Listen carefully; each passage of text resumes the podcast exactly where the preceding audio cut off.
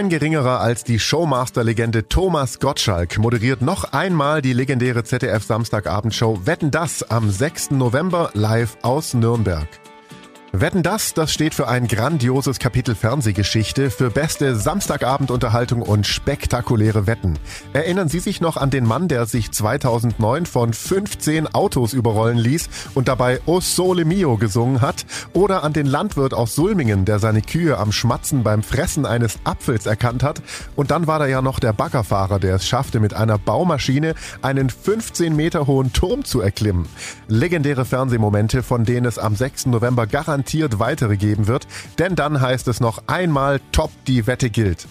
Mit einer Jubiläumssendung feiert das ZDF den 40. Geburtstag der Kultsendung Wetten das. Moderator, wer denn sonst? Thomas Gottschalk. Wir haben uns vorab mit ihm unterhalten. Thomas Gottschalk, erstmal super schön, dass Sie da sind. Ich freue mich tierisch. Vor genau 40 Jahren, da kam die erste Wetten das Show im ZDF und Sie moderieren jetzt am 6. November die Jubiläumssendung. Wird es denn ein Wetten das, so wie wir es von früher kennen?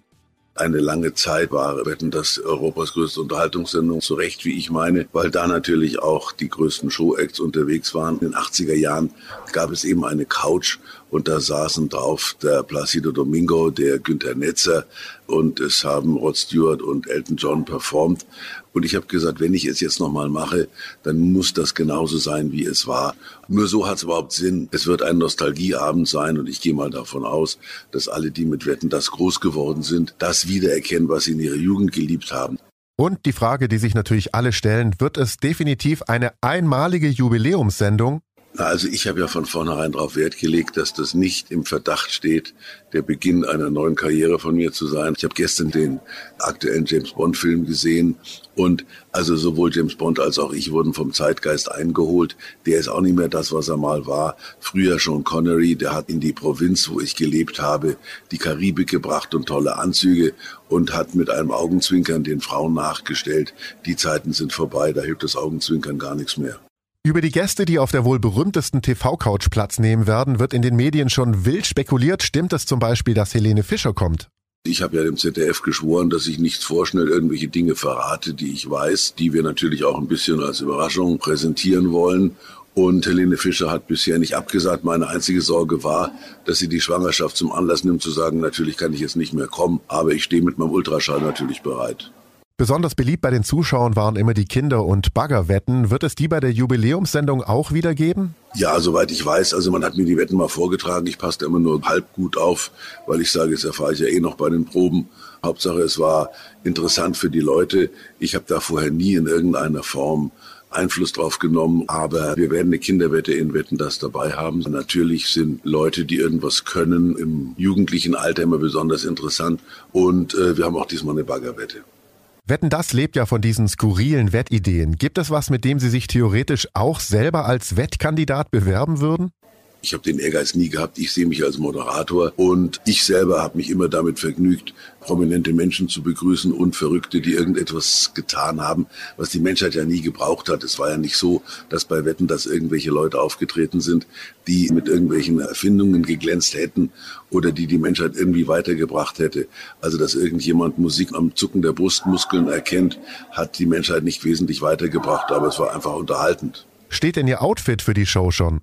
Ich werde diejenigen, die sagen, was hat er an, bestimmt nicht enttäuschen. Ich habe mich ja nie besonders äh, bescheuert angezogen, sondern immer so, dass ich mich drin wohlgefühlt habe, dass die Leute das dann mit einem gewissen Schmunzeln oder teilweise auch mit Entsetzen zur Kenntnis genommen haben, habe ich billigend in Kauf genommen.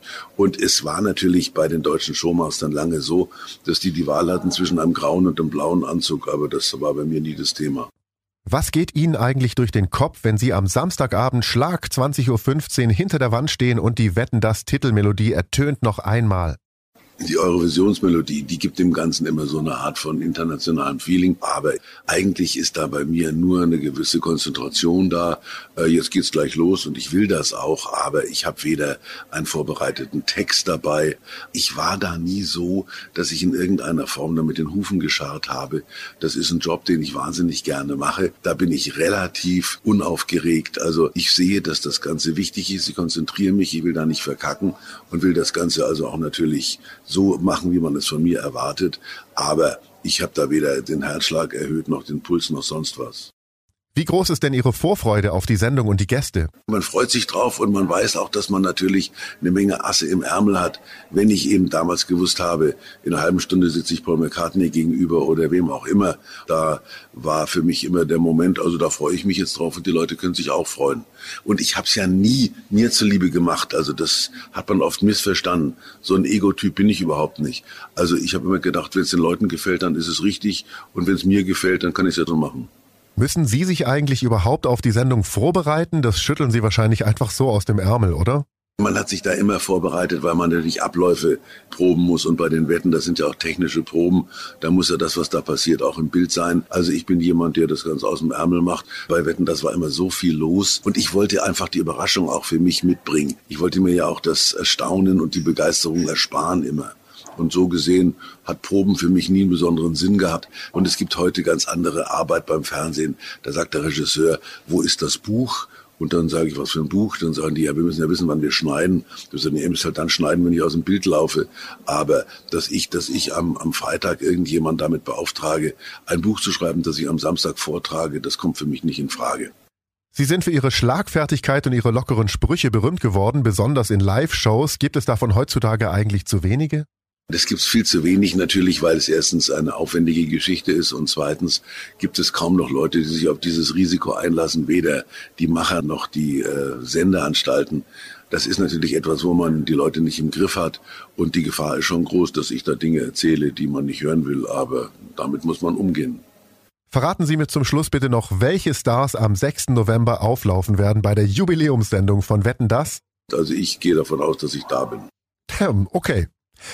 Also, am Samstag, 6. November, 20.15 Uhr gibt es noch einmal die kultigste TV-Show Deutschlands. Zum 40. Jubiläum wird Thomas Gottschalk den TV-Klassiker Wetten das im ZDF moderieren und neben skurrilen und aberwitzigen Wetten jede Menge Topstars auf seiner Couch begrüßen. Ich bin Paolo Percoco. Vielen Dank an All for Radio, Agentur für Radiokommunikation, für dieses Interview.